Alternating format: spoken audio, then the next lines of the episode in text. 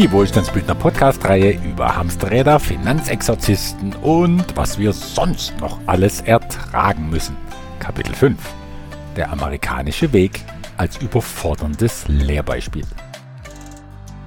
Teil der amerikanischen Mentalität ist eine Eigenschaft, die einigermaßen im Kontrast steht dazu, wie wir hier in Deutschland die Dinge angehen. Nicht immer, aber auffallend oft ist das Motto der Amerikaner erst schießen, dann zielen. Mitunter reicht es ja schon zu erahnen, in welche Richtung die Zielscheibe hängt, und dann schießen sie halt mal. Und wenn es völlig daneben geht, wird noch ein Schuss hinterhergesetzt. Ganz anders der deutsche Gewehrschütze. Der fragt sich schon am Morgen, ob heute der richtige Tag ist, um überhaupt schießen zu gehen.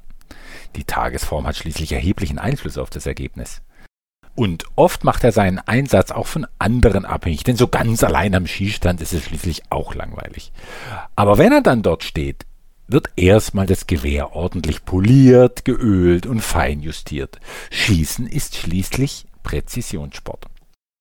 Danach wäre es aber immer noch verfrüht, die Zielscheibe ins Visier zu nehmen, denn jetzt muss erstmal der Wind gecheckt werden. Das tut der Deutsche nicht mit dem Finger im Mund und dann weiß er schon, woher der Wind kommt, sondern er ruft den deutschen Wetterdienst an. Das sind schließlich die Experten, kriegen dafür ein deftiges Beraterhonorar und erklären einem die Großwetterlage mit seiner polaren Kaltluft, die von Nordosten zu uns strömt, ein Hochdruckkeil ausbildet und bei einem Wind von zwei Knoten in Böen bis zu fünf Knoten das Schießvorhaben in ein ja schon gewissermaßen herausforderndes Umfeld stellt. Eigentlich könnte jetzt geschossen werden. Der deutsche Schütze legt das Gewehr an, klappt das Visier hoch und zielt. Aber geschossen, nein, nein, wird noch lange nicht, denn jetzt geht er im Kopf eine Checkliste durch. Passt mein Stand? Oder bin ich vielleicht unterzuckert, denn meine Hand hat gerade etwas gewackelt? Darf ich im Moment überhaupt schießen? In Deutschland ist schließlich die Mittagsruhe heilig und gesetzlich verankert. Und wenn diese Fragen absolviert wurden, dann geht es weiter. Ja, was passiert, wenn ich daneben schieße? Das Leben bietet einem nicht immer eine zweite Chance. Und was werden dann die anderen denken? Ich bin ja ohnehin im chronischen Trainingsrückstand. Ach was, jetzt machen wir einfach das Beste draus. Außerdem schauen ja eh nicht so viel zu. Ah, da ist die Zielscheibe. Nun werde ich eins mit dem Gewehr und eins mit der Zielscheibe. Ich werde zur Kugel, die sich gleich explosiv aus dem Lauf drängt. Ich bin ganz im Augenblick. Nichts zählt mehr als der jetzige Moment. Denn es gibt nur diesen Moment. Das Leben ist doch eigentlich eine Aneinanderreihung von Momenten. Und dass der Sepp gestern eine Acht geschossen hat und ich nur eine Sieben, das wurmt mich schon. Jetzt zeige ich's dir. Ich bin ganz im Augenblick. Der Kolben drückt heute so komisch. Ich werde zur Zielscheibe und habe ins Schwarz getroffen, noch ehe ich abgedrückt habe. Mann, das geht heute ins Kreuz. Wäre ich damals bloß beim Geräteturn geblieben. Eins mit dem Gewehr, in Einheit mit der Kugel und so weiter und so weiter die Gewissheit, dass tatsächlich auch nur ein Schuss zustande kam, die haben wir erst, wenn er auch wirklich abgegeben wurde, der Schuss. Vorher sind es doch alles nur Absichtserklärungen. Für den amerikanischen Way of Life dagegen gibt es ein beeindruckendes Beispiel aus den vergangenen Jahren. Elon Musk, na, den habe ich ja schon ein paar Mal als Beispiel gebracht, ist ja eigentlich Südafrikaner, darf aber mit Fug und Recht zu den Amerikanern gezählt werden. Dieser Unternehmer ist ein Paradebeispiel für erst schießen, dann zielen. Keine Idee kann groß genug sein, um nicht sofort mal ausprobiert zu werden. Nachjustieren ist einfacher, als gar nicht in die Gänge zu kommen. Und ein längst legendäres Beispiel dafür ist Tesla. Gerade einmal zehn Jahre hat es ja gebraucht und Tesla bestimmte seit seiner Gründung 2003 die Marschrichtung der Elektromobilität. Damals noch wurde Tesla von den Oberen von Daimler, Audi und BMW, ja, was wurde es? Müde belächelt. Dann haben sie einen Tesla auseinandergenommen und am nächsten Tag standen in den Zeitungen, beim Spaltmaß zeigt sich eben, wer es kann und wer nicht. Tatsächlich war der Spalt der Türen, wenn man sie geschlossen hat, in irgendeiner Form halt nicht auf den Hundertstel Millimeter genau perfekt. Und die deutsche Automobilindustrie klopfte sich auf die Schulter mit dem Verweis auf ihre jahrzehntelange Historie. Wir können Auto im Land des Maschinenbaus. Dieser Typ aus Amerika, der soll erst nochmal seine Hausaufgaben machen, bevor er mitreden kann. Im Rückblick kann man nur sagen, was für eine peinliche Überheblichkeit. Und was für eine Blindheit. Denn während die Deutschen so stolz waren auf ihre Vergangenheit, hat Tesla schon die Zukunft in die Gegenwart geholt. Ja, dabei wurde die eine oder andere Präzision zwar hinten angestellt, weil das für den Anfang einfach nicht wichtig war. Das mit Abstand wichtigste und zeitgemäßeste haben die Deutschen nämlich übersehen. Die sogenannte Central Processing Unit, die CPU im Auto als digitale Steuereinheit. Erst viele Jahre später haben sie erkannt, um wie viele Jahre Tesla ihnen hier voraus ist. Heute muss befürchtet werden, dass dieser Vorsprung nicht schmilzt, sondern größer wird. Denn die Vergangenheit wird der deutschen Automobilindustrie jetzt zum Hindernis mit ihren vielen komplizierten Lieferketten, Abhängigkeiten und mit ihrer Neigung, im Auto selbst noch immer das Mittel zur Fortbewegung zu sehen, was es vor 100 Jahren vielleicht war, und jetzt nur das verbessert werden muss, was jetzt schon vorhanden ist. Elon Musk aber hat seine Ingenieure angewiesen, den Begriff Auto komplett neu zu denken im Zeitalter der Digitalisierung. Und entsprechend haben sie zuerst das Digitale entwickelt und drumherum ein Auto gebaut, ja mit allen Kinderkrankheiten zu Beginn, während die anderen bis heute ihr Auto nehmen, um dort irgendetwas Digitales hineinzuwursteln. Bekanntlich hat Tesla jetzt einen um ein Vielfaches höheren Börsenwert als die deutsche Automobilwelt insgesamt. Ja sicher, Elon Musk selbst sagt, dass seine Aktie überbewertet und ein großes Spekulationsobjekt geworden sei. Gleichwohl steckt in diesem Wert, in diesem Börsenwert zu einem guten Teil die Zukunft, der jetzt alle hinterherrennen, einschließlich unsere deutsche Regierung. Ja, überhaupt die Regierung Angela Merkel, die doch, wenn überhaupt geschossen werden soll, wie keine andere fürs Zielen steht. Worauf zu zielen sich denn lohnen könnte, das hat man sich wohlgemerkt für Dutzende Millionen Steuergeld über Umfragen sagen lassen, um dann oft genug gar nichts zu tun. Außer äußere Ereignisse wie die Fukushima-Atomkatastrophe, Klimawandelproteste und Corona zwingen Halt zum Handeln. Zukunft gestalten, das sieht nun wirklich anders aus. Und kleine Länder wie Island, Finnland, Estland oder Neuseeland mit junger Bevölkerung und Regierung lässt Deutschland in so vielen gesellschaftlich relevanten Belangen hinter sich. Deutschland, ja, das ist ein Schiff, das sich noch immer an seiner einstigen Bedeutung aufrichtet, sonntags die großen Zukunftsappelle predigt, um montags schier unmanövrierbar weiter vor sich hin zu dümpeln. Doch kaum zu glauben. Großes Jammern, dass Mama Angela Merkel bald abtritt. Und jetzt wird ein völlig inhaltsbefreiter, eitler Selbstdarsteller im Dauerkostüm, nämlich Söder sein Name, den Vornamen habe ich schon vergessen, ganz groß als Kanzler gehandelt. Aber was müssen wir schon befürchten? Wir sind doch abgehärtet, oder? Denn anders lässt sich einfach nicht erklären, dass ein Andreas Scheuer seit Jahren Verkehrsminister sein kann und eine unscheinbare Frau, deren Namen ich jetzt wirklich komplett vergessen habe, Bildungsministerin. Und zu beiden, und leider nicht nur zu diesen beiden, passt so trefflich ein Zitat von dem Sascha Lobo, Sie sind so unglaublich gut im Schlechtsein. Natürlich frage ich mich auch, welche Zeitungen die Deutschen eigentlich lesen. Vielleicht wäre ein Blick von außen heilsam, stets höflich, aber unverstellt, weil selbst nicht involviert. Wie zum Beispiel der Blick aus der Schweiz im Rahmen der neuen Züricher Zeitung. Okay, ich habe mich jetzt wieder einmal vom Il Filo-Prinzip mitreißen lassen und bin etwas von meinem ursprünglichen Podcast-Konzept abgekommen. Aber warum erzähle ich das alles? Weil ich vor gut einer Woche dachte, ich probiere es einmal mit ein bisschen mehr amerikanischer Haltung. Seit gestern, nach gerade einmal vier Kapiteln dieser Hamsterrad-Reihe, weiß ich, dass ich kein Amerikaner bin. Ja, aber nun, nun, das ist keine allzu erhebende Erkenntnis, ich weiß, aber sie hat Konsequenzen für die zweite Hälfte dieser Podcast-Reihe. Und wenn ich schon Versprechen nicht halten kann, dann mit Ansage. Patrick, meine stets ruhige, besonnene Frankenseele in quirligen Zeiten, hatte den ersten Podcast schon online gestellt, als er meinte, warum machst du dir eigentlich so einen Stress, alle zwei Tage einen Podcast rauszuhauen? Aber vielleicht brauchst du ja diesen Druck. Dazu sage ich jetzt nur, nein, den brauche ich nicht.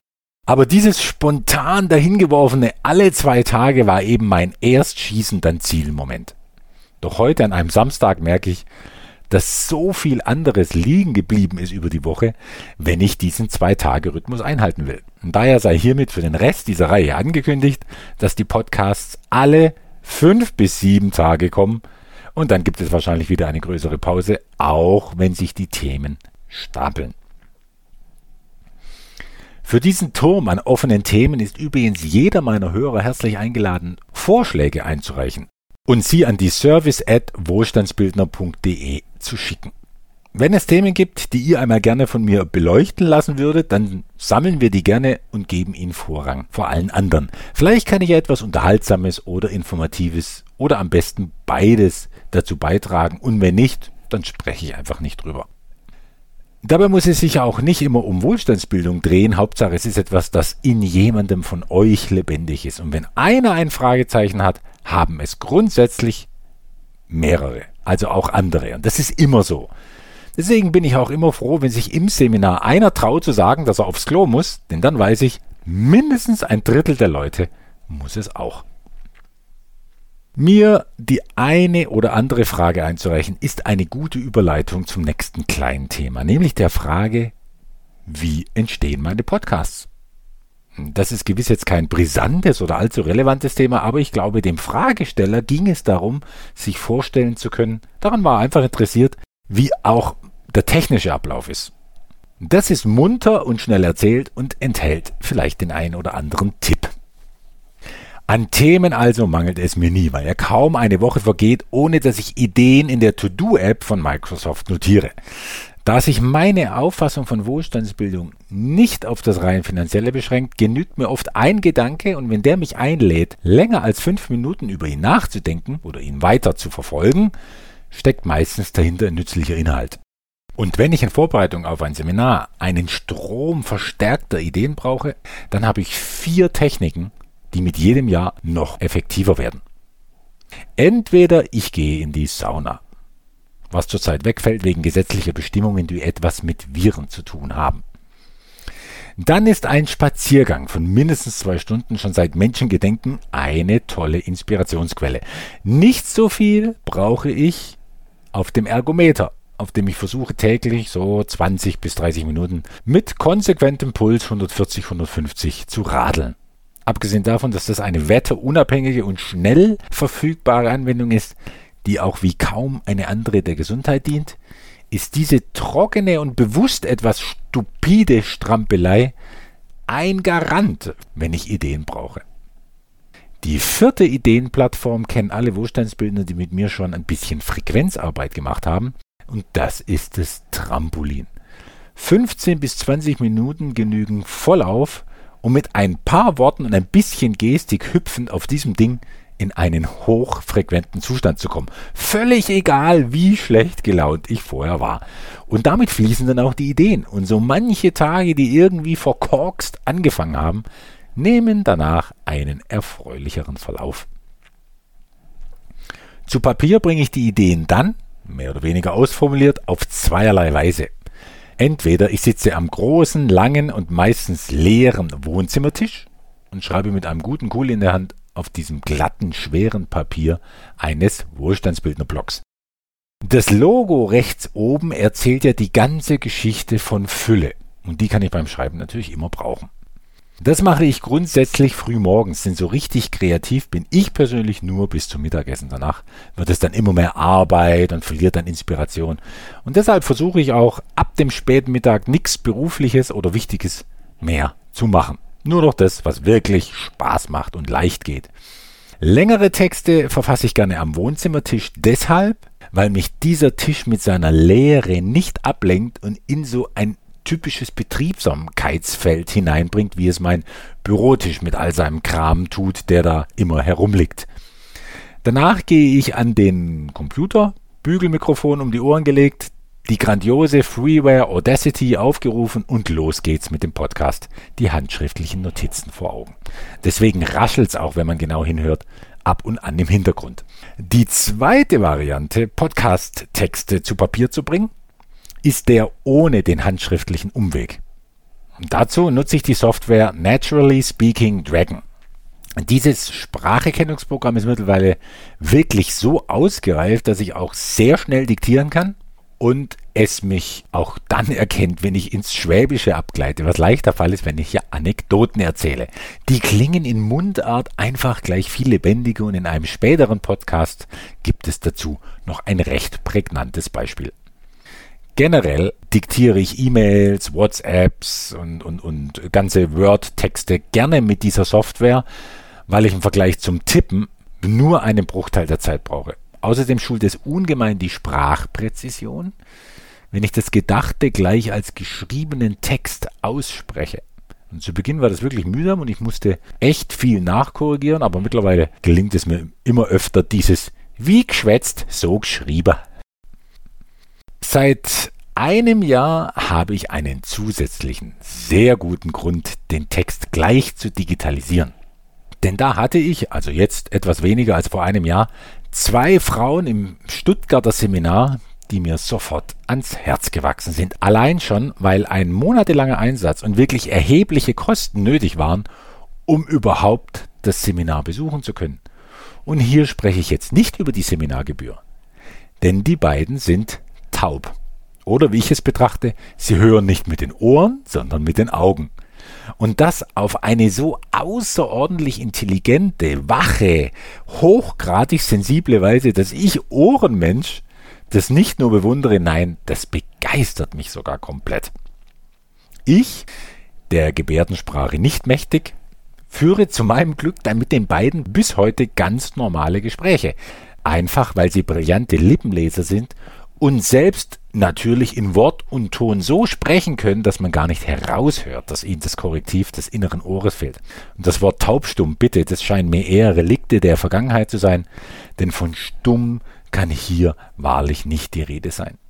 Dahinter steckt sicher auch 20 Jahre hartes Training und so gesehen sehe ich in diesen beiden Hochleistungssportlerinnen mit einem Gehirn, das wahrscheinlich die dreifache Größe zwischen die Schädelplatten drückt, um Lippenbewegungen, Mimik, Gestik und das ganze Umfeld als eine Einheit wahrnehmen und verstehen zu können. Der Aufwand aber, an einem Seminar teilnehmen zu können, das ist natürlich nochmal ein ganz anderer. Lippenlesen geht da nicht, obwohl die zwei in der ersten Reihe gesessen sind. Also haben sie für ein Seminar, das am Ende 13 Stunden gedauert hat, ja, ich habe da ein bisschen überzogen, also haben sie für dieses Seminar zwei Dolmetscher für Gebärdensprache engagiert. Und die beiden Dolmetscher haben sich im Stunden, ich glaube, es war im Stundentakt abgewechselt, weil der Job so derart anstrengend ist. Zumal ich mir gar nicht vorstellen will, wie es ist, mein Wohlstandsbild nach Kauderwelsch zu übersetzen. Und nun, ja, wie ist es jetzt heute? Nun sind die beiden handfeste Wohlstandsbildnerinnen und mit dem größten Elan an dem Thema dran.